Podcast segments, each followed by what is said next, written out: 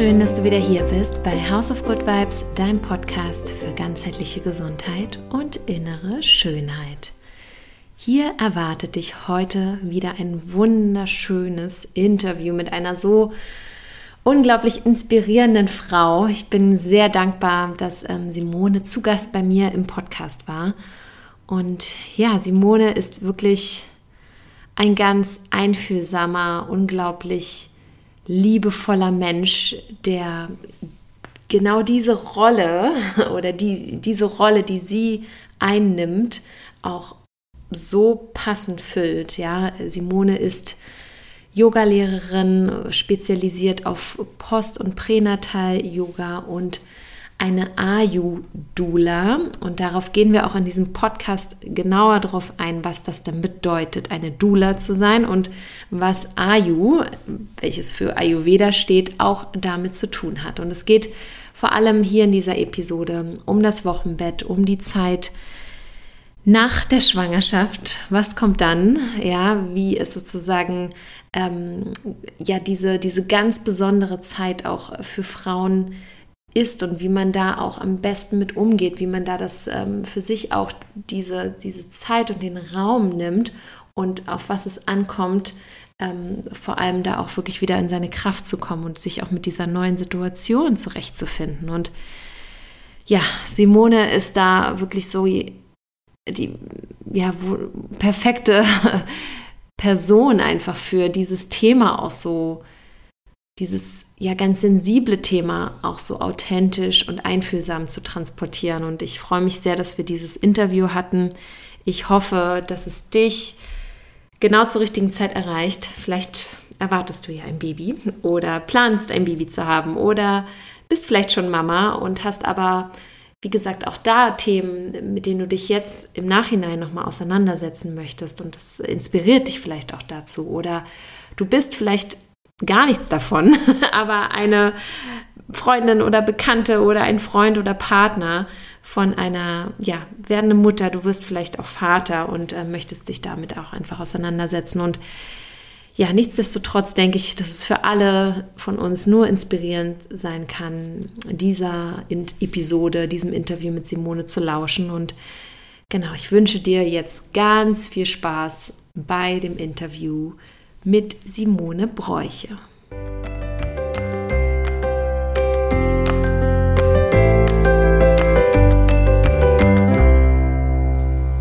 So, willkommen hier zurück bei mir im Podcast. Ich sitze hier gerade an einem schönen Nachmittag mit der lieben Simone und äh, Simone und ich kennen uns aus unserem Yoga-Studio, wo wir regelmäßig hingehen und auch Simone selber unterrichtet. Dazu wird sie aber gleich noch ein bisschen was sagen.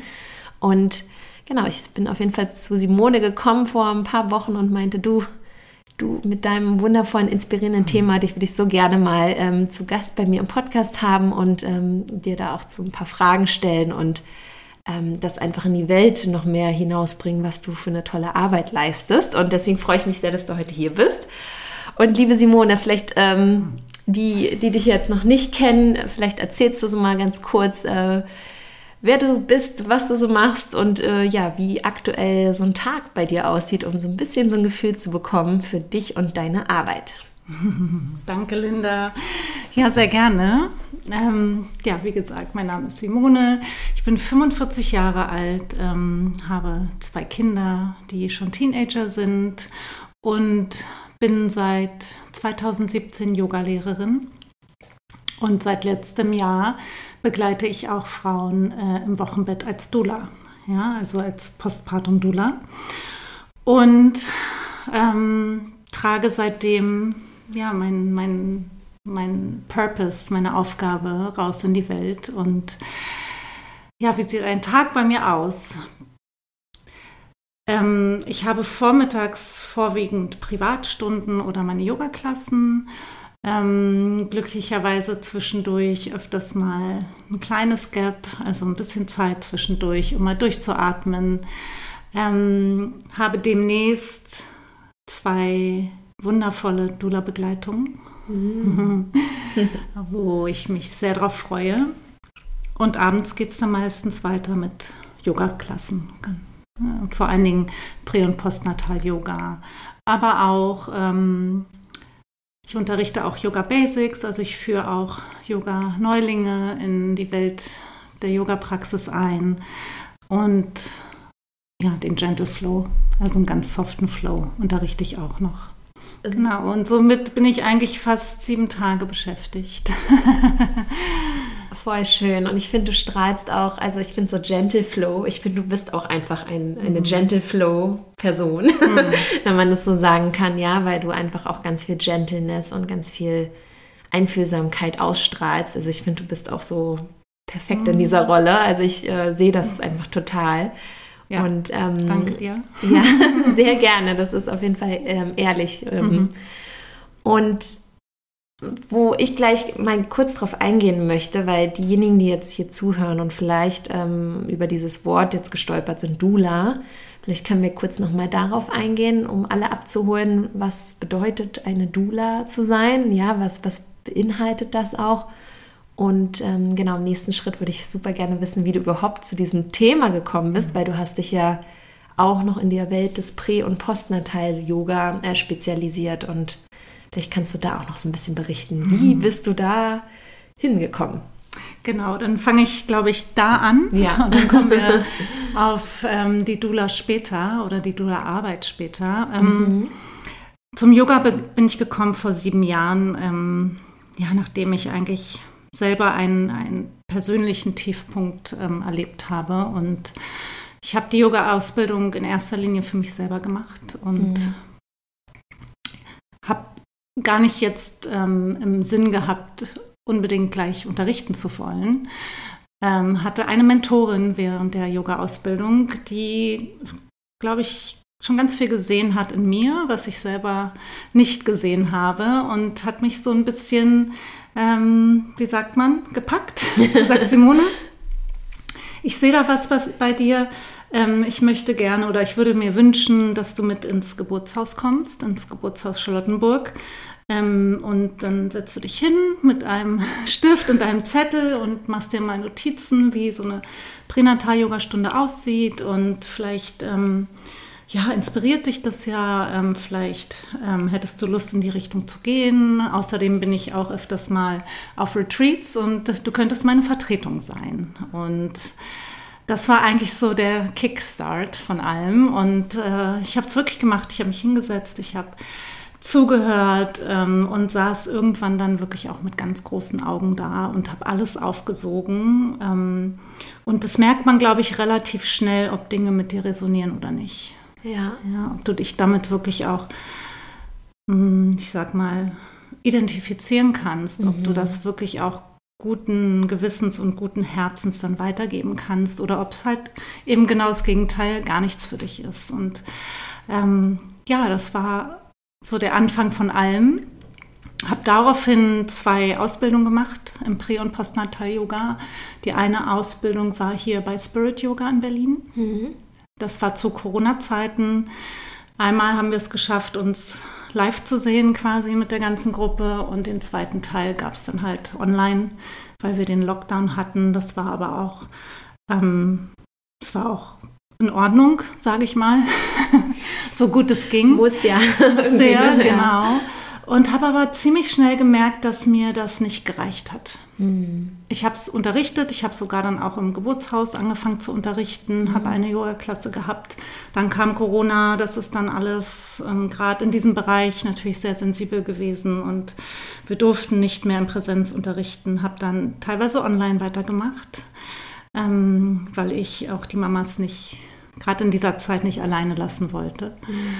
Und ähm, habe ziemlich schnell gemerkt, dass mir das nicht gereicht hat, weil es doch eher sehr praktisch war. Mm, und bin auf Instagram auf eine Ausbildung gestoßen, die mich sehr angesprochen hatte. Und mhm. das war ähm, Akasha Ayurveda in Lübeck bei der Steffi Workmann, so heißt sie. Und habe zuerst so ein bisschen hin und her überlegt, brauche ich jetzt wirklich noch eine zweite Ausbildung oder nicht? Aber irgendwas in mir hat gesagt, ja. Mhm.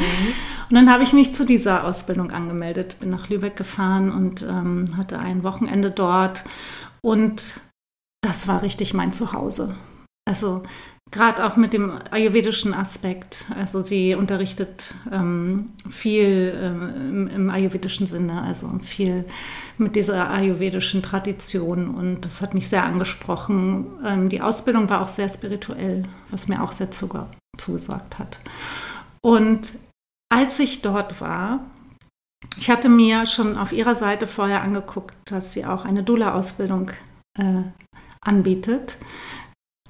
Und das war nur so ein Spark, also so ein kleiner Funken, der da irgendwie aufleuchtete. Aber als ich dann da war und sie gesehen habe und die Ausbildung, ich glaube, den ersten Tag hinter mich gebracht habe, ähm, war das so ein Impuls, der war so da, dass ich ähm, gesagt habe, Steffi, hast du noch einen Platz für mich? Weil ich wusste, die Ausbildung fängt eine Woche später an. Ah ja. Mhm. Dann bist du einfach in Lübeck geblieben? Nee, nee. nee. Die, genau, die, ja. die, die war eigentlich zum größten Teil online. Ah ja, okay. Mhm, in Modulen. Ähm, aber ich wusste, okay, wenn ich es jetzt nicht mache, muss ich ein Jahr warten. Mm. Und obwohl der Kopf gesagt hat, ah, das kannst du nicht machen, du hast gerade noch ne, du hast gerade eine, eine, Ausbildung finanziert, wie willst du jetzt diese große Ausbildung, die wirklich ähm, vom Umfang und auch vom finanziellen her ähm, viel, viel ähm, teurer und größer war, kriegst du das alles über hin, ne, wie der Kopf so spielt, mhm. der sofort sagt, hm, ja, äh, ja, das könnte nicht passen und das könnte nicht klappen und nimmst du dir da nicht vielleicht zu viel vor und so weiter und so fort. Aber wir sagen ja oft das Calling, ja, wenn es dich ruft und wenn dazu noch dein Bauch oder dein, dein Herz sagt ja, dann ist es ja meistens der richtige Weg und bei mir war so ein klares Ja da, so schnell. Wie hat sich das geäußert? So ein richtiges Kribbeln im genau, Körper? So? Richtig. Ja, okay. so, der wurde ja, so, so, wie so ein, so ein Feuer entfacht, so, mhm. so eine mhm. Leidenschaft, so wow, also das mhm. ist irgendwas, was ich mir genauer angucken will. Mhm. Kann gar nicht, gar nicht so, im Nachhinein weiß ich es, aber zu dem Zeitpunkt wusste ich es noch nicht so, warum ja. überhaupt. Ja. Ähm, und habe mich angemeldet und habe einen Monat später angefangen mit der Dula-Ausbildung und ähm, bin jetzt seit letztem Jahr Oktober fertig. Habe meinen Abschluss gemacht. Ja, genau. Toll. Und ich bin ähm, Postpartum-Dula. Das heißt, ich bin noch nicht geburtsbegleitende Dula.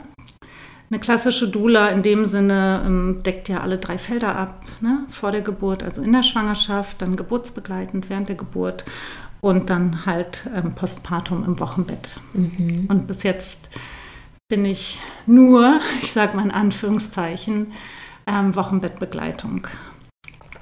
Und begleite Frauen wirklich auf ihrer Transformation oder auf ihrer emotionalen Reise im Wochenbett. Ja. ja wir Doulas, wir schauen eher wirklich auf die Mama im Wochenbett. Mhm. Wir sind, wie meine Dula-Mama Steffi so schön sagt, eine beste Freundin auf Zeit. Also eine Vertrauensperson, die da ist für dich.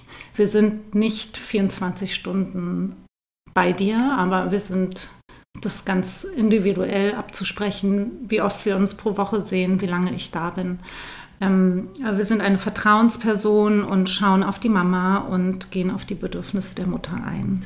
Was auch so schön ist, und deswegen würde ich da auch gerne nochmal drauf eingehen, weil wir hatten ja auch ein Vorgespräch, ne, und da haben wir auch so ein bisschen gesprochen, heutzutage gibt es ja immer super viele Ratgeber für die Zeit in der Schwangerschaft. ne, ähm, sozusagen, ja, wie toll, ne, wie man die Schwangerschaft irgendwie besser ähm, auch alles sozusagen rausholen kann als, als Mama und sich da auch wirklich total drauf einlassen kann, eingrooven kann, ganz viel verstehen darf auch, ähm, was da in einem passiert, was wächst. Ne? Da gibt es ja all mögliche Apps und was es nicht alles gibt. Ähm, das weiß ich ja schon, die auch keine Kinder hat, was ja. es da heutzutage alles Tolles gibt. Und ähm, auch natürlich, es gibt schon super Sachen, um einen auf die Geburt vorzubereiten. Ne? So Hypnobirthing ist natürlich so ein Thema, was ich auch schon seit Jahren immer wieder höre und was, sage ich mal, auch so ein bisschen in der, im Großteil der Gesellschaft mittlerweile angekommen ist und nicht nur bei den irgendwie sehr kleinen Spirituellen, die jetzt sagen, okay, ich gehe jetzt mal hier einen ganz anderen Weg. Und deswegen finde ich es irgendwie so schön, auch, ne, du auf deiner Reise, dass du dich jetzt gerade auch auf diese Postpartum-Zeit erstmal spezialisierst, weil da ja natürlich noch eine Grauzone ist, die noch mhm. gar nicht so ins Licht gerückt ist, auch bei den werdenden Mamas. Ne? Und vielleicht ähm, sagst du da auch noch mal irgendwie was mhm. zu, was vielleicht auch was ich super spannend finde, auch noch zu hören, was vielleicht auch deine eigene persönliche mhm. Erfahrung, weil du bist ja auch eine Mama, ja.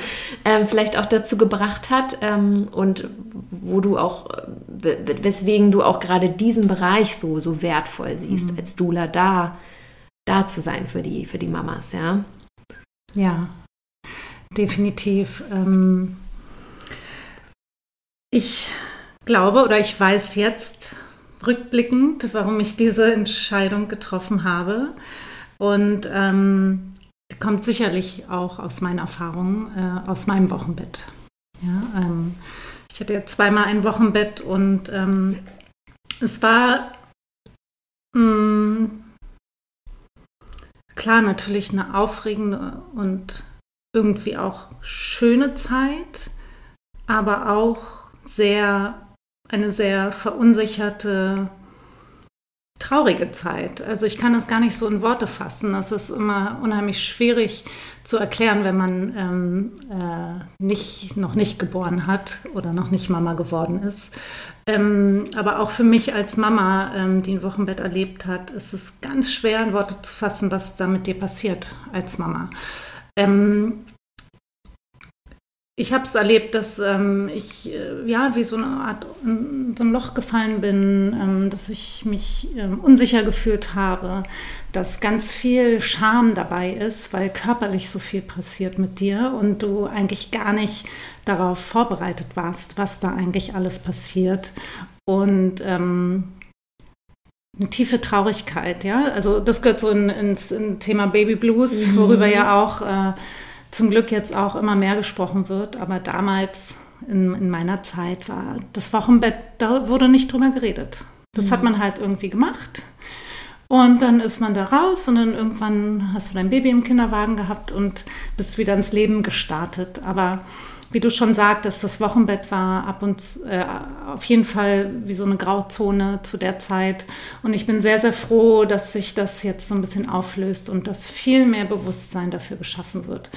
Aber ich sehe heutzutage immer noch auch bei den Frauen, bei mir im Pränatalkurs zum Beispiel, so eine große Unwissenheit will ich nicht sagen, aber ja, so ein Unbewusstsein fürs Wochenbett. Ja, wie du so schon sagtest, bereiten sich sehr viele auf die Geburt vor tun alles Mögliche. ähm, von der Akupunktur bis äh, zur Meditation, Hypnobirthing, ähm, klar, Yoga. Äh, aber so richtig vorbereiten fürs Wochenbett tut, also Geburtsvorbereitungskurse mhm. gibt es ja ganz viele. Aber es gibt halt kein wirkliches Angebot. Es wird mal angeschnitten, aber fürs Wochenbett gibt es kein Angebot. Und da hatte ich auch jetzt die Idee im letzten Jahr, einen Workshop dazu äh, zu konzipieren. Der heißt Holy Postpartum. Und äh, um da einfach die Frauen in diesem Workshop auf das Wochenbett ganz konkret vorzubereiten, um zu verstehen, was passiert in dieser Zeit eigentlich mit mir, was passiert mit meinem Körper, wie kann ich, ja, wie kann ich ähm, ja, Heilungsprozesse positiv beeinflussen? Ähm, wie kann ich mich mit ähm, Essen unterstützen? Ja, und äh, unser Wirken als, als Postpartum-Dula oder mein Wirken als Postpartum-Dula umfasst genau diese Themen. Also wir sind nicht nur eine emotionale Stütze, wir sind nicht nur da, um zuzuhören, um aufzufangen und gewisse Themen zu besprechen, sondern wir schauen auch wirklich auf die Mama, dass sie heilt. Und zwar auf allen Ebenen.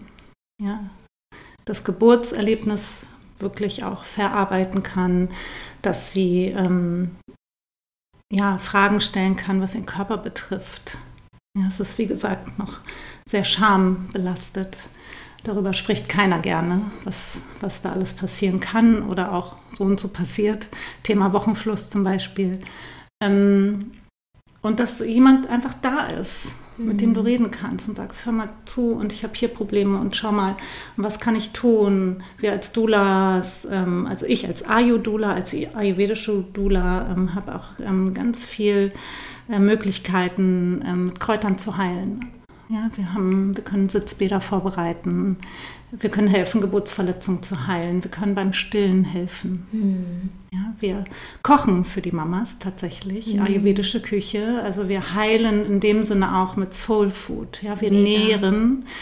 Wir nähren nicht nur den Körper, dass der Körper einfach auch entlastet ist, dass die Verdauung gut funktioniert. Das ist auch ein großes Thema im Wochenbett, mhm. was keiner eigentlich so beachtet. Mm, das, genau, das Thema Verdauung. Wir, wir haben unsere Gewürze an der Hand, die wir einsetzen ähm, für unsere Gerichte, die wir kochen. Ähm, wir geben Tipps. Ja, einfach schauen auf die Frau, was braucht sie jetzt? Braucht sie was Anregendes? Braucht sie was Beruhigendes? Ja, es ist mhm. sehr individuell und dadurch einfach auch so ganzheitlich und wirklich auf, auf die Mama abgestimmt. Und in der Regel ist es so, wenn es der Mama wirklich gut geht im Wochenbett, dann geht es dem Baby eigentlich auch gut. Ja. ja. Und das ist immer wieder der direkte Spiegel, mhm. den wir beobachten. Wenn so. die Mama sich wohlfühlt, wenn die Mama entspannt ist, wenn die Mama gepflegt und gehegt wird. Und ich sage nicht nur mit Nahrung oder mit Essen, sondern auch in, in Form von Berührung. Und da ist jemand mhm. da, der dir zuhört, der dir wirklich zuhört, mhm. ähm, der dich begleitet, wo du, du mal loslassen kannst. Mhm. Ähm, dann ja, wirkt sich das einfach aufs Wohlbefinden auf. Wenn da jemand da ist, der weiß, okay, ich habe Schmerzen, ja, und der, der hilft dir. Das ist eine mhm. Person, die einfach da ist, die zuhört, die hilft zu heilen. Und heilen nicht nur körperlich, sondern einfach auch ähm, die Dinge zu verarbeiten im Kopf. Ne? Genau, Geburts, Geburtserlebnisse. Mhm. Ähm, ich sage ungern Trauma, aber ja, klar. Vor allen Dingen hm, nicht so schöne Erlebnisse, mhm. die dann auch traumatisch sein können, ähm, zu besprechen. Das ist so eine wertvolle Arbeit. Ne? Also wenn man sich das jetzt mal so nochmal überlegt, was eigentlich dieser Job dahinter ist, ist der eigentlich, würde man jetzt meinen, wenn man das jetzt hört, was du sagst, so essentiell, mhm. dass man denkt, das muss doch eigentlich jede Frau das, das Recht dafür haben, mhm. so etwas in Anspruch zu nehmen, vor allem in unseren westlichen Ländern, wo wir ja so fortschrittlich mit Dingen sind. Ja. Ne? Und ich meine, Hebammen, wissen wir ja, ist auch immer mehr ein Thema, dass es ähm, schwierig ist, ähm, Hebammen zu bekommen. Ne? Und ähm, dass, dass sozusagen das auch ein Job ist, leider, ähm, der immer ja, mehr hinter, hinten runterfällt, mhm, ne, sage ich richtig. jetzt mal. Und ähm, da gibt es ja halt auch die begleitenden Hebammen und das jetzt wie die Dula, die sich da natürlich nochmal abgrenzt. Also wenn, wenn du das so sagst, dann denke ich so, okay, ich muss das mhm. haben, wenn ich später äh, oder ein Kind bekomme. Ist das, ja. War das gerade so für mich der Impuls? Auf jeden Fall wirst mhm. du eine Dula haben, Simone. I call you. Ich würde auf zwei, drei Sachen ganz kurz nochmal eingehen wollen, weil das eine weil du ja auch das Mentale noch so mit erwähnt hast. Und ich finde, das ist ja auch, glaube ich, immer so ein Thema, wo nicht so drüber gesprochen wird. In der Schwangerschaft dreht sich ja in dem Sinne, wenn es auch vor allem dein erstes Kind ist, ja alles um die Schwangere. Alle, all eyes on you. Alle sind so, oh, du, ne, bist schwanger. Oh, wie schön. Und sozusagen alles dreht sich um dich. Und ich glaube, das ist auch wahrscheinlich so komisch für die Mütter. Und in diese Rolle muss man ja auch dann wachsen alles dreht sich um dich. Du darfst so ein bisschen besonders sein, herausstechen. Du kriegst eine Extrawurst, weil du die Schwangere bist, jetzt mal in Anführungszeichen. Und auf einmal, von heute auf morgen, nicht mehr All Eyes on You, sondern All Eyes on dieses kleine, mhm. süße Baby, was da auf einmal ist. Mhm. Und du bist in dem Sinne nur noch diejenige, die die gibt und die Energie auf einmal ähm, wird einfach ähm, geschiftet, ne? Mhm. sozusagen von dir mhm. auf einmal auf dieses kleine Wesen, was du von heute auf morgen ähm, gleich in dein, in, sozusagen in dein Herz schließen sollst und ne, wo, glaube ich, auch ähm, viele Frauen dann manchmal und was ja auch total normal ist, stelle ich mir so vor, auf einmal ein Thema haben, vielleicht auch vor allem Frauen, die sich überhaupt noch mit dieser Mutterrolle und die ja eigentlich sonst selber gerne auch in ihrer Eigenständigkeit sind und auf einmal wissen, ich bin, ich brauche eigentlich gerade Unterstützung von meinem Partner, von verwandten Familienmitgliedern oder vielleicht nochmal von einer externen Person, wenn man sich die natürlich ja. ähm, diese, die, die auch ähm, leisten kann in dem Sinne, ne? Und sich dieses Privileg auch, auch wirklich äh, bewusst gönnt. Ähm, willst du da nochmal was zu sagen, zu dieser mentalen Sache? Weil da gibt es bestimmt auch Themen im Ayurveda und natürlich als Arbeit in der, als Dula-Arbeit, die man da irgendwie direkt anwendet, oder? Ganz, ganz bestimmt. Genau, also wie du schon sagst, es ist wirklich so, dass äh, all eyes on the baby, ja, nach der, äh, nach der Geburt. Ähm, und ja, auch da das Bewusstsein zu schaffen, dass ähm, die Mutter auch noch da ist und, und ähm, wir immer schauen müssen, wie ich schon sagte, geht es der Mama gut, geht es dem Baby gut. Mhm. Ähm, da das Bewusstsein aber auch für die junge Mama ähm, zu schaffen, dass sie ganz klar auch äußern darf, wenn es ihr nicht gut geht. Ähm, Im Wochenbett ja, kommen die Tränen, es, es fließt ja alles im Wochenbett. Die mhm. Tränen fließen, du hast Wochenfluss, du schwitzt. Ja, also es ist wirklich. Der Körper. Der Körper verarbeitet, mhm. der äh, heilt. Ähm, und oft wissen die Frauen gar nicht, was, was ist los mit mir? Ich müsste ja eigentlich so wahnsinnig glücklich sein. Das ist auch da. Mhm. Aber es ist halt auch die andere Seite da, dass du weinst und du weißt gar nicht, wieso weine ich denn jetzt? Und weil du bist so überwältigt. Klar, die Hormone spielen auch verrückt. ja, äh, verrückt und, und ähm, haben großen Anteil daran, wie es dir halt geht. Ähm, und ja, man weiß gar nicht so richtig, was ist los mit mir. Es stimmt was nicht mit mir. Mhm. Und wenn du da jemand hast, der sagt, nein, es ist, es darf alles da sein. Egal, was du fühlst. Ob du jetzt Traurigkeit spürst, ob du dich alleine fühlst. Es ist eine große Leere da, ähm, weil du hast neun Monate oder zehn Monate das Baby in dir getragen und du ne, schenkst deinem, deinem Baby äh, das Leben und plötzlich ist da ja, es ist, du fühlst dich so haltlos, es ist eine Leere da. Und wir im Ayurveda sagen, es ist, tritt ganz viel Vata ein. Ja? Mhm. Wir haben ganz viel Luft, verbunden mit dem Element der Luft. Ähm, es ist eine ganz große Leere da, es ist viel Luft in dir quasi und es ist eine Kälte da. Mhm. Ja, und wir als Doulas oder ayurvedische Doulas vor allen Dingen schauen, dass wir da wieder Wärme reinkriegen, mhm. dass wir da über die Nahrung, über Massagen. Ja? Wir massieren mit speziellen ayurvedischen Ölen, die wir extra zubereiten für die Mamas. Ähm, wir bringen Wärme wieder rein, wir bringen wieder Energie in diesen Platz mhm. rein, der sich so leer und kalt anfühlt. Klar.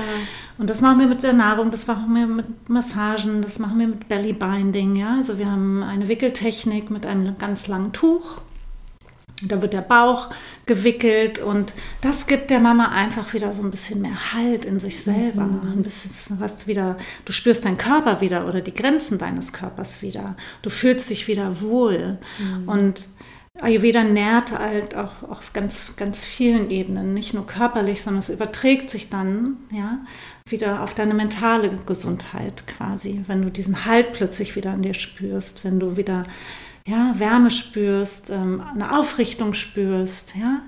Und ähm, plötzlich, ja, kommst du wieder, du musst dir das vorstellen im Wochenbett, als wenn, weil du wirst ja als Mama geboren, ja, eine Mama, die du vorher noch nie warst, du warst eine Frau, jetzt bist du Mama. Und alles zersplittert so ein bisschen, deine Identität zersplittert so ein bisschen. Und im Wochenbett, wie so ein Puzzle, setzt sich alles wieder neu zusammen und mhm. du formst dich neu, du, du kreierst deine eigene Identität wieder neu als Mama im Wochenbett. Jetzt so Stück für Stück, Puzzleteil für Puzzleteil ähm, und ja, wächst oder transformierst halt zu, zu der neuen Frau, die du dann einfach bist. Mhm. Und da hilft Ayurveda einfach ganz, ganz stark. Ich liebe Ayurveda und es ja. ist, man sieht wieder, wie vielseitig in allen Lebenslagen einfach Ayurveda mhm. anzuwenden ist, ne? wie du das jetzt auch gerade sagst. Und dieses Bild ist mir jetzt auch das erste Mal so bewusst geworden, dass natürlich man gebärt das Baby und die, die Organe müssen sich ja erstmal wieder zusammenfinden. Richtig. Und da ist halt diese Leere, da ist dieser luftleere Raum. Raum richtig. Dieses Vata-Element, was mhm. dann vorherrscht. Und natürlich macht es total Sinn, denn da auch entgegenzuwirken. Hast du so ein paar, du hast schon natürlich von, von der Wickeltechnik und von den Massageölen erzählt. Was wäre denn so ein, so ein klassisches Holy Postpartum Meal, was du denn als Dula mhm. äh, zubereiten würdest einer Klientin, ähm, die ja. zum Beispiel sagt zu dir, okay, Simone, irgendwie, boah, mein, ich fühle mich gerade so haltlos und ich, ich weiß gerade nicht, wohin mit meinen Gefühlen und ich, mhm. ich weine die ganze Zeit. So, ne, was, was wäre da so ein, so ein nährendes hm. Mahl, was hm. du empfehlen würdest? Oder was sind da so ein paar Komponenten? ähm, genau, das ist auf jeden Fall ein Kitchery. Mm, ja, lecker. kennst du? Das ist ein, wie ein Dal oder ein Curry ähm, aus Mungbohnen. Ähm, du kannst aber auch äh, einen Linsendal kochen mit, mit den entsprechenden Gewürzen. Ja, also auch dich auf jeden Fall, wenn du es nicht selber zubereitest, oder wenn du es selber zubereitest, dass du dich dann vorher informierst über die Gewürze, welche halt zuträglich sind. Weil, wegen der Stillzeit jetzt auch, ne? Wegen der Stillzeit, aber auch, ähm, wir wollen mit unseren Gerichten, die wir kochen für die Mamas, das Verdauungsfeuer, also das Agni, mhm. im Ayurveda das Agni genannt. Äh, durch das Agni wollen wir halt das Verdauungsfeuer wieder in Gang bringen. Du musst dir vorstellen, wie du gerade schon richtig gesagt hast, ähm, alles, ja, die Organe sind noch nicht an ihrem Platz. Ja, der Darm muss auch erstmal wieder mhm. wirklich da an seinen Platz finden. Alles muss wieder zusammenspielen. Und das tut es in der ersten Zeit des Wochenbetts ähm, auf jeden Fall nicht. Und durch ähm, wirklich diese warme, nährende, zuträgliche Nahrung, die wir zubereiten, ähm, ja, bringen wir da wieder quasi alles auch ins Fließen. Mhm. Ja. Ähm, auch energetisch gesehen ins Fließen, dass es einfach wieder gut funktioniert. Und da ist so ein Kitchery, also ist auf jeden Fall, stellt euch alles vor, was so breich, warm, nährend im Sinne von, ich benutze wertvolle Öle, ich benutze wertvolle Gewürze, es darf ja, dieses schleimige, breiige sein, ja, ähm, leicht zu verdauen. Das ist Essen, was im frühen, frühen Wochenbett, was ja die ersten zwei Wochen sind, ähm, auf jeden Fall stattfinden sollte. Ja. Und das, das ähm, löst ein Wohlbefinden aus, ein wohliges Gefühl aus, weil es ist nicht, belastet den Darm nicht, es wird schnell verdaut. Ähm, du musst dir vorstellen, nach, vor allen Dingen nach einer ähm, Spontangeburt, also vaginalen Geburt, ähm, in der vielleicht Geburtsverletzungen vorgekommen sind, trauen sich die Frauen auch oft nicht auf Toilette. Ja, ja. Deswegen wollen wir eine gut funktionierende Verdauung haben, dass das halt umgangen wird. Und auch das ist ein Thema, was die Frauen sich nicht trauen anzusprechen. Mhm, weil sie denken, mit mir stimmt was nicht oder ich, es ist unangenehm, unangenehm darüber zu reden. Mhm. Ist ja schon so, ne, über, über irgendwie Richtig. Verdauung und ähm, wie häufig man auf Toilette geht, ist ja jetzt hier schon häufig Richtig. generell auch ohne Wochenbett ein Thema, wo viele sagen, hm, jetzt habe ich hier vielleicht Verstopfung irgendwie ein paar Tage, aber naja, wird schon okay sein genau. oder so. Ne? Und dann wird es richtig schlimm. Mhm. Also dann ähm, kommen wir in einen Zustand, der der Frau einfach nicht zuträglich ist oder zu schaffen macht. Und das sind so die Kleinigkeiten, an die man mhm. fast nicht denkt. Ähm, und das, das Zusammenspiel von diesen vielen Sachen, also viel Wärme, ja, viel Nährendes, ob es jetzt Berührungen sind, ähm, das Essen oder halt, ja, es wird sich einfach gekümmert um, um die Frau. Und im Gegensatz zu einer Hebamme, um da jetzt auch nochmal den Unterschied vielleicht so mhm. äh, zu verdeutlichen, ähm, Doulas sind halt nicht medizinische Begleitung. Hebammen sind medizinische Begleitung. Okay. Das heißt, wir Doulas dürfen nicht in den Geburtsprozess mit eingreifen, wir dürfen keine medizinischen Entscheidungen treffen. Ähm, aber im Gegensatz zu einer Hebamme sind wir, die dann vielleicht doch in einen anderen Kreissaal wechselt oder es ist gerade ein Schichtwechsel, du bekommst plötzlich eine andere Hebamme. Du wirst ja auch oft ja, für Minuten oder vielleicht auch eine Stunde mal allein gelassen, wenn die sehen, okay, die Geburt dauert noch und läuft ja, läuft irgendwie, irgendwie ja. aber ja, es ist jetzt noch nicht so weit vorangeschritten, dass ich jetzt unbedingt da sein muss. Eine Dula ist wirklich die ganze Zeit bei dir. Und eine Dula hält den Raum für die, für die Gebärende. Das heißt, ähm, sie ist einfach wirklich für dich da ähm, und ist auch auf das Sprachrohr ja, zwischen der medizinischen Seite und der Gebärenden ähm, kommuniziert, hält den Raum im Sinne von, es hört dir zu und versucht deine Bedürfnisse umzusetzen äh, oder zu kommunizieren. Ja, mhm. macht Atemtechniken mit dir, verpflegt dich während der Geburt mit all dem, was du brauchst. Und ist auch, obwohl der Partner dann auch vielleicht da ist, trotzdem eine Bereicherung weil oft sind die Ehemann so ein bisschen hilflos und auch machtlos. Ja. Sie sind zwar da, aber sie sind, sie haben die Erfahrung einfach nicht und einfach nicht, sind halt einfach keine Frau mit ihren, mit ihren Intuitionen, sage ich mal, die da Sie haben einfach auch nicht den weiblichen Körper. Das Richtig. ist, glaube ich, dann auch manchmal schwer, sich vielleicht da so rein, rein absolut. Und mhm. da auch dann den Mann mit einzubeziehen. Guck mal, du könntest jetzt das machen und mhm. na, mach doch mal. Und ja, hier kannst du jetzt massieren und das ist unheimlich wohltuend, nimm mal das Öl. Ja, also da gibt es ganz um viele den Mann vielleicht ein bisschen zu kümmern, weil ich glaube, da gibt es auch ganz viele Männer, die dann da so in der Ecke stehen und denken, oh Gott. Mhm. Ja. ne, und dann da auch irgendwie niemand irgendwie da ist und äh, da jetzt sagt, guck mal, das ist jetzt alles okay. Richtig. Ne, also da vielleicht dann haben die Hebammen dafür auch keine Kapazität und Zeit und eine Dula ist halt auf jeder emotional, also ist generell für die ganze emotionale Ebene dann wahrscheinlich Richtig. eher so da auch, ne? Richtig. Eben kam mir auch gerade nochmal das, was, was glaube ich auch ganz wichtig ist, hier bestimmt nochmal zu erwähnen, weil du meintest, durch die ayurvedische Nahrung fließt dann auch alles. Und gerade wenn Frauen ja auch das Thema haben mit dem Stillen mhm. oder auch sagen, oh Mann, ich möchte nicht, dass mein Kind die Koliken bekommt oder irgendwie, ähm, das ja, kann das ja auch nur alles unterstützen sein, wie du wieder vorhin Richtig. gesagt hast, was für die Mama gut ist, wenn es der gut mhm. geht.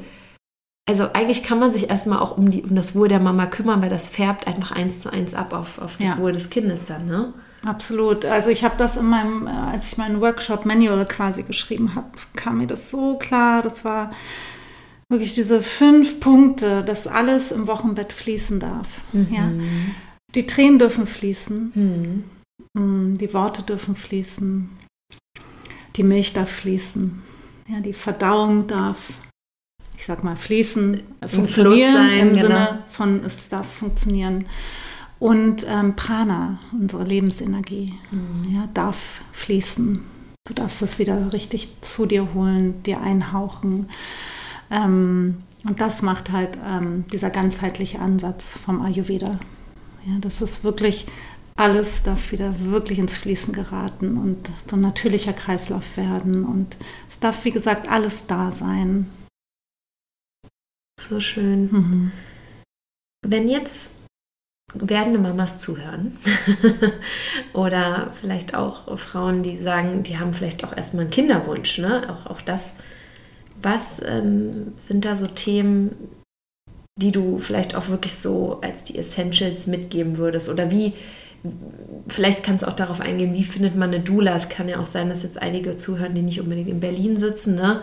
Ich werde ja sowieso deine ganzen Kontaktdaten hier auch in den Show Notes verlinken. Gibt es da irgendwie eine, eine, Plattform, wo man auch gerade Doulas wie dich äh, mit, dem, mit, dieser, mit diesem Schwerpunkt findet, wie Ayurveda. Ja, genau, mit diesem Schwerpunkt einfach Ayurveda, Doulas oder auch ähm, dieser ganzheitliche Aspekt. Ich sage mal, alle Doulas sind wahrscheinlich ganzheitlich aufgestellt. Ne? Definitiv, ne? ja. Aber die. Besonderheit halt bei mir oder bei uns Ayurdulas, dass wir halt mit Ayurveda arbeiten. Mhm. Und da nicht einfach nur auch, also da, darüber lässt sich ganz viel auch erklären, weil Ayurveda ist so intuitiv. Mhm. Ja. Wie geht es mir jetzt? Was brauche ich jetzt? Brauche ich mehr Wärme? Brauche ich mehr Kühle? Ja, und dann kann man ganz mhm. genau so auch für sich abwägen ähm, oder auch ähm, schauen, was, was brauche ich. Es ist so ganz selbsterklärend, was unheimlich schön ist. Äh, meine Dula-Mama Steffi mhm. von Akasha Ayurveda hat eine Plattform, ähm, okay. ein Verzeichnis, ein Dula-Verzeichnis. Ähm, kann ich dir später auch gerne nochmal ja, weitergeben. Können wir das ja wirklich in die Shownotes packen, ne? Sehr gerne, ähm, wo alle Ayurdulas, die sie ausgebildet hat, ähm, vertreten sind. Ja, cool. In ganz Deutschland, in der Schweiz, ähm, Österreich. Ja.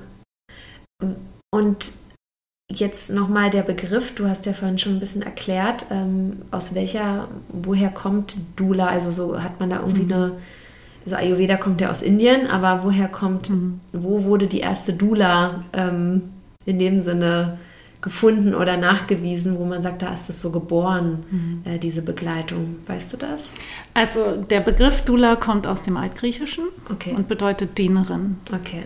Und ähm, ich weiß, dass ähm, in Amerika die ersten Doulas wirklich ihren um, Ursprung, würde ich jetzt nicht sagen, aber das erste Mal so als wirklich Berufsgruppe mhm. Mm, mehr und mehr in den Vordergrund getreten sind. Äh, und weil die Kaiserschnittzahlen so wahnsinnig hoch waren. Mhm in Amerika, weil jeder, ne, du kannst ja buchen wie, wie einen Termin beim Arzt, so, ah, ich hätte gern Kaiserschnitt. Und seit, also es ist auch wissenschaftlich belegt, seitdem es, ich glaube seit den 1960er Jahren, ähm, gibt es Doulas äh, in Amerika, ähm, dass die Raten für Kaiserschnitte runtergegangen sind. Es ist auch erwiesen, dass ähm, Geburten oft schneller geschehen, wenn eine Doula anwesend war.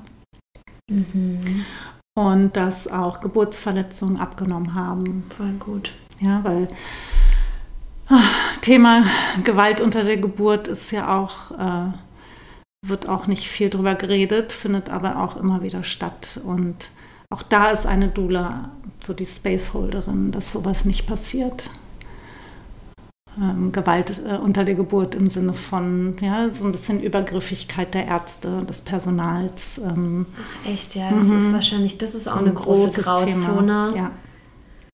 wo viele Frauen dann wahrscheinlich so im Nachhinein denken, das ist eigentlich nicht cool gelaufen, aber Richtig. da schweige ich das jetzt drüber. Das wollte ich jetzt eigentlich auch nicht nee. so dass es ja. so schnell geht, dass das ich jetzt so hier, passiert. deswegen bin ich gerissen, Richtig. meinetwegen jetzt oder so, ne? Richtig. Ja, krass. Genau. Und da ist dann, ne, da ist natürlich, man ist auch natürlich gar nicht in dem Sinne so klar bei Sinn und der Partner ist wahrscheinlich auch überfordert, wenn der überhaupt da ist. Und da ist dann wie nochmal, als mhm. Dula ist man dann diejenige, die da einen klaren Kopf, die auch schon die Erfahrung hat. Richtig.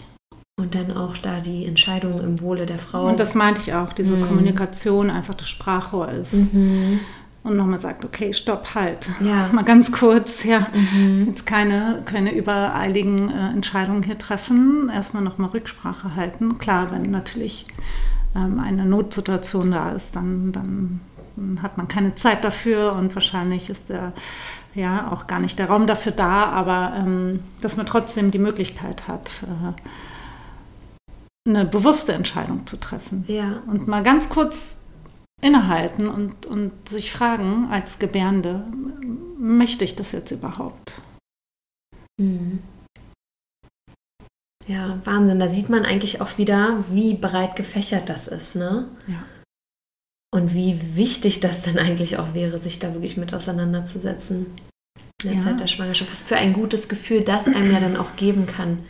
Schon in der Schwangerschaft, für die Geburt und für all genau. das danach, was da kommt. Ja, ja, und ich denke auch meine Geburten und meine beiden Wochenbetten mhm. haben mich auf diesen Weg gebracht, weil ich einfach aufklären möchte. Ich möchte Bewusstsein schaffen äh, und ich möchte den Frauen sagen, ihr habt Mitspracherecht. Mhm. Es ist euer Körper ähm, und ihr ja, seid dazu berechtigt, euch Frauen an die Seite zu holen, die euch einfach unterstützen, die da sind für euch, den ihr alles erzählen dürft, wo ihr alles fragen dürft. Es gibt sowas. Ja. Es gibt uns. Es gibt euch.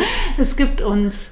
Und ähm, ja, es ist einfach eine wertvolle Arbeit, um auch, sage ich mal, nach hinten raus, auch wenn eine Frau schon aus dem Wochenbett längst raus ist oder auch die Kinder schon größer sind, äh, wenn du, so geht es mir zumindest, ähm, wenn, wenn ab und zu mal so, so wie Geistesblitze auftauchen, so, so kurz wie sind Flashbacks, nennt man die, ähm, aus deiner Geburt oder aus deinem Wochenbett, dann merkst du einfach, okay, da ist noch ganz viel Unverarbeitetes da. Da darf noch mal hingeguckt werden. Das beschäftigt offensichtlich mein, mein Unterbewusstsein auch so sehr. Ähm, mhm.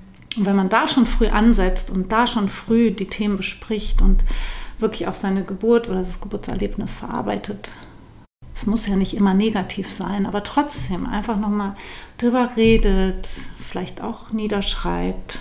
Ja, es gibt auch ganz viele Doulas, äh, die Geburtsgeschichten nochmal mit dir aufsch aufschreiben, um, um das einfach zu verarbeiten. Mhm. Ähm, oder die auch äh, mit Ritualen das mache ich jetzt nicht, aber es gibt viele Doulas, die sich auch spezialisiert haben, äh, mit Ritualen nochmal an ein Trauma ranzugehen, um das abzuschließen. Ja. ja. Damit wirklich deine Seele auch Frieden hat. So. Mhm. Und wenn man da schon frühzeitig ansetzt mit, mit der Dula-Arbeit, mit diesem Zuhören, ähm, dann kommt es vielleicht später gar nicht dazu. Ja. Und man projiziert das dann auch nicht wieder aufs Kind vielleicht, ne? Richtig. Ja. Und ja, ich finde das auch total spannend, was du gesagt hast mit den, mit den Zahlen in den USA. Ne? Wie, wie groß da auch die Angst sein muss äh, oder gewesen ist, dass man da sagt, okay, nee, man wählt lieber den Weg, den man irgendwie planen kann, wo man das ein bisschen besser einschätzen kann. Okay, ich mhm. habe zwar da eine Narbe, im unteren Bauch, aber ich mhm. weiß irgendwie sonst, was auf mich zukommt, mehr oder weniger. Du hast jetzt wahrscheinlich aber auch Frauen, die wissen, okay, ich werde einen Kaiserschnitt haben oder wo es dann zum Kaiserschnitt gekommen ist. Ne, da ist wahrscheinlich dennoch auch wichtig, eine Dula zu haben, weil natürlich auch dann äh, Themen sind, gerade auch was das Stillen angeht, ist es ja dann auch manchmal anders, ne? Ähm, weil der Körper vielleicht dann auch so ein bisschen überwältigt ist, oh, jetzt ist auf einmal hier ja, genau, das Kind da. Die Hormone, der ja. Hormonanstoß fehlt da, glaube ich, dann einfach auch so ein mhm. bisschen, den du halt bei einer natürlichen Geburt oder bei, bei einer spontanen Geburt hast. Ähm, ja, also was ich sagen kann, auch aus meiner Erfahrung, auch gerade recently, also mhm. gerade wirklich kürzlich, ähm, dass auch ein Kaiserschnitt ganz traumatisch verlaufen kann. Ja. Da ist einfach so viel schief gelaufen. Hm. Von der Kommunikation zum Beispiel? Oder? Alles. Ja. Alle, alle, also du kriegst ja ein Antibiotikum, bevor der Kaiserschnitt, also bevor du ne, operiert wirst. Ähm, die die ist auch schon mal Mutter, nicht gut also für den Frau, Darm. Ja, mhm. erstens das und die Frau hat allergisch darauf reagiert, ja. hat Atemnot bekommen. Also es oh war auch Gott. wirklich dramatisch. Ähm, dann ähm, ist, ist ihre Bla also sie hat einen Blasensprung, ich glaube eine Woche vor, vor dem geplanten Kaiserschnittstermin und äh, ist ins Krankenhaus gekommen und ähm, dann wurde ihr gesagt, dass erstmal jetzt gerade kein OP frei ist für sie, dass sie jetzt erstmal warten muss. Also hatte sie wirklich auch Wehen, alles. Dann irgendwann wurde sie doch in den OP geholt. Dann kam die Geschichte mit dem ähm, Antibiotikum, mit dem Penicillin. Dann Atemnot daraufhin. Dann, ne? Das bedeutet ja einen wahnsinnigen Stress, nicht nur für die Mutter, sondern auch fürs Kind. Dann, ähm, ja, wurde das Kind geholt. Ähm, dann wurde sie nach zwei Tagen nach Hause geschickt ähm, und hat dann später, eine Woche später, ähm, eine Notoperation gehabt, weil einfach die Plazenta nicht vollständig rausgeholt worden ist. Ja, ah, das habe ich quasi. schon mal bei jemandem gehört, ja. Das und das war ganz dramatisch, sodass sie eine Bluttransfusion haben musste. Wow. Und ja, hat ihr, ihr Neugeborenes vier Tage lang nicht gesehen, hat abgepumpt, weil sie wollte nicht, dass das Baby mit ins Krankenhaus kommt. Mhm. Wenn man, ja, das nicht irgendwelche Keime oder Richtig, so, ja, genau.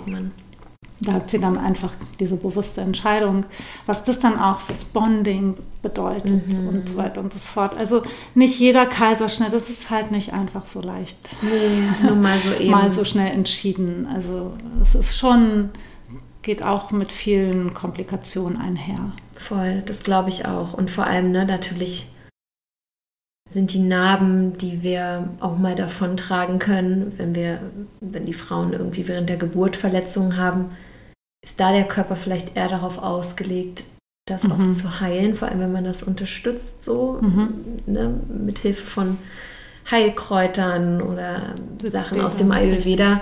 Und so eine Narbe am unteren Bauch ist wahrscheinlich einfach auch noch mal was anderes, weil natürlich komplett die Bauchdecke durchtrennt wird. Einmal ist nochmal eine ganz andere Nummer. Mhm. Ne? Ja. Ähm, also ich glaube, ne, ich, ich kann nur von meiner Mutter berichten. Ich bin auch per Kaiserschnitt auf die Welt gekommen, dass das auch für sie ähm, ein traumatisches Ereignis war, weil in dem Sinne ging das dann so schnell, keiner wusste Bescheid. Ihre, also meine Oma, ihre Mutter war dann irgendwo gerade verreist. mein Mhm. Vater war auch irgendwie gerade nicht available. Mhm. Damals waren ja die Zeiten auch noch mal anders. Ne? Man hat ja jetzt nicht jedem einfach mal kurz hier eine Nachricht schreiben können, es geht jetzt los. Mhm. Ne? Und sie hat sich dann auch total alleine gefühlt und total Hilflos. kalt äh, war das. Dann ist sie Ja. aufgewacht, wo war ich irgendwie? Mhm. Ne? Ähm, ich bin, war dann da irgendwo mit ganz vielen anderen kleinen Kindern. Mhm. Sie meinte auch, ich sah irgendwie äh, sehr dick und irgendwie auch irgendwie hatte irgendwelche Pusteln im Gesicht, weil ich Mhm. auch irgendwie nicht so richtig happy war mit der ganzen Situation. Mhm. Sie meinte, ah ja, okay, das ist jetzt mein Kind. So, und das war auch irgendwie eine ganz komische Sache, Mhm. ähm, wo sie auch mehr so berichtet hat, wie, wie merkwürdig das dann irgendwie alles am Anfang war, ja. Ähm, und erst recht, klar, heutzutage gibt es natürlich Kaiserschnitt, wo du irgendwie noch bei Bewusstsein bist, aber ich, ja, ich glaube auch, dass. Ähm, Gut, das da hat sich, glaube ich, auch viel getan. Hat sich ne? einiges getan, ja. So, aber trotzdem, insgesamt ist schon ein, ein heftiger Eingriff, Mhm. definitiv. Wohingegen eine natürliche Geburt enthält ja auch schon das Wort natürlich. Ja, einfach. ist vorgesehen für uns. Genau. Ja. Und dein Körper ist dafür geschaffen. Und Und es gibt dem Kind ja eigentlich auch so viel mit, ne? wenn man das Beste auch fürs Kind möchte und für sich natürlich wieder. Ähm, es ist natürlich auch das, die erste Ja. aber auch Impfung, da sagt man ja natürlich- natürliche, Ja. ne? Ja. Ja, aber auch da natürlich äh, muss, muss jede Frau für sich selber entscheiden. Ja. No judgment, ne? Nee. Aber der Körper ist fähig. Und das Dafür. ist das Faszinierende immer wieder. Ja. Ja. Das finde ich auch ähm, ja, schön, dass du, dass du das jetzt hier auch nochmal so sagst. Auch trotzdem no, no judgment. Ne? Und manchmal gibt es auch die Möglichkeit, nur einen Kaiserschnitt äh, zu machen. Und ich finde, auch da kann man sich natürlich darauf vorbereiten und versuchen, seinen Körper bestimmt irgendwie auch da sich ähm, zu sagen und jetzt nicht dagegen zu sprechen, oh Mann, ich wollte eigentlich eine natürliche Geburt, jetzt muss ich doch einen Kaiserschnitt und Ja. nur dann traurig zu sein, sondern das dann auch irgendwie zuzulassen und sich darauf irgendwie einzustellen und seinen Körper bestmöglich auf diesen Eingriff auch vorzubereiten. Ne? Absolut. Und auch da äh, haben wir, ähm, ne, da, da wirken wir auch als Doulas. Also Mhm. das ist nicht nur für die natürliche Geburt. Nein, auch wir sind auch für die Bauchgeburten da und begleiten diese.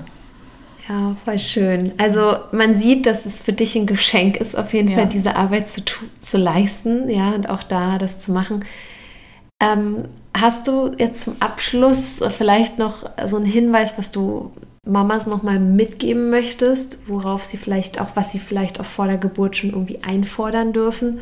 Und was man vielleicht auch, wenn man jetzt ähm, eine Freundin oder ein Familienmitglied ähm, von werdenden Müttern ist oder auch wenn Männer vielleicht auch jetzt hier zuhören, was sind so Themen, wo man vielleicht auch wirklich die Frau im Wochenbett unterstützen darf? Ja, was sind vielleicht wirklich sinnvolle Geschenke auch an die Frau?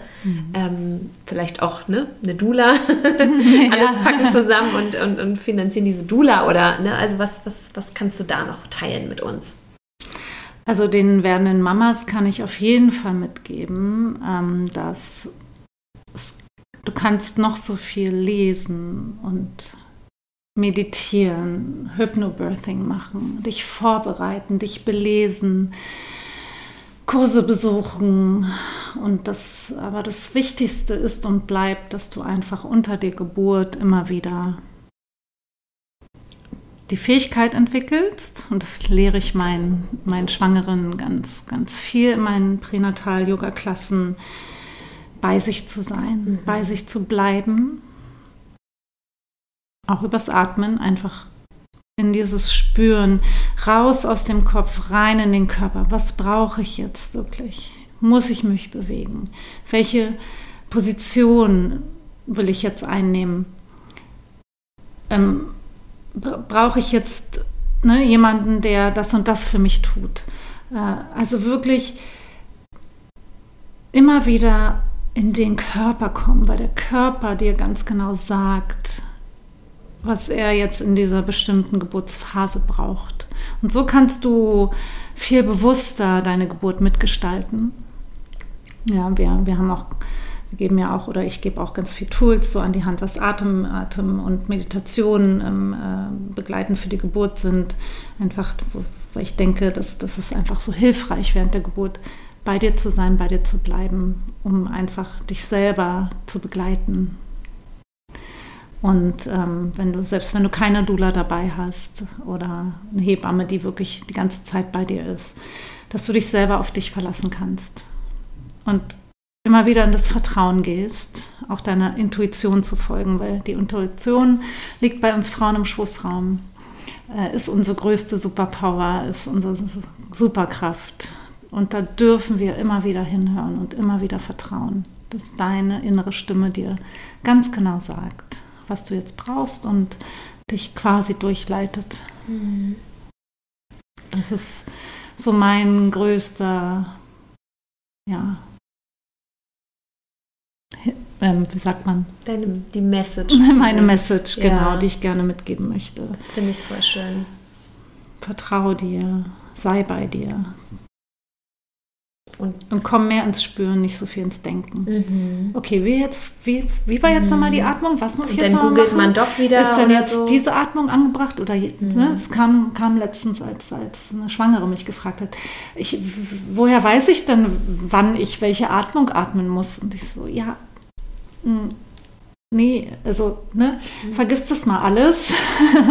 ja, und es wird kommen. Vertrau darauf, dass du ganz genau weißt, ja, okay, jetzt mache ich mal das. Oder die Hebamme ist ja auch oft bei dir, ne, die dich da auch so mal, noch mal ein bisschen abholt und, und durchführt. Aber ich übe das ganz viel einfach, damit die Frauen auch für sich selber wissen, wenn dann halt mal keiner da ist. Ja, wie, wie kann ich mir selber helfen? Mhm. Und das gibt dir ja so ein bisschen mehr Vertrauen. Ja, und dann kommt die Intuition noch dazu und dann, ähm, ja, hast du hoffentlich ein ganz wunder, wunderschönes Geburtserlebnis. Ein ganz bewusstes ähm, Geburtserlebnis. Eine ruhige Geburt. Das wünscht sich ja, glaube ich, jede Frau, aber ja, peaceful. Ja, und dann ist die Zeit im Wochenbett und viele Freunde kommen vielleicht vorbei. Ich wollen gleich ja. das Baby gucken, bringen Blumen, bringen Geschenke fürs Baby. Richtig. Was bleibt für die Frau? Was kann man da vielleicht äh, genau. denjenigen sagen? Ja, ein ganz großer, großer Anteil ist auf jeden Fall, wir sagen mal, create your little village. Ja? Mhm. Oder es gibt ja auch den Spruch, it takes a village to raise a child. Mhm. Und da ist auch wirklich was dran. Mhm.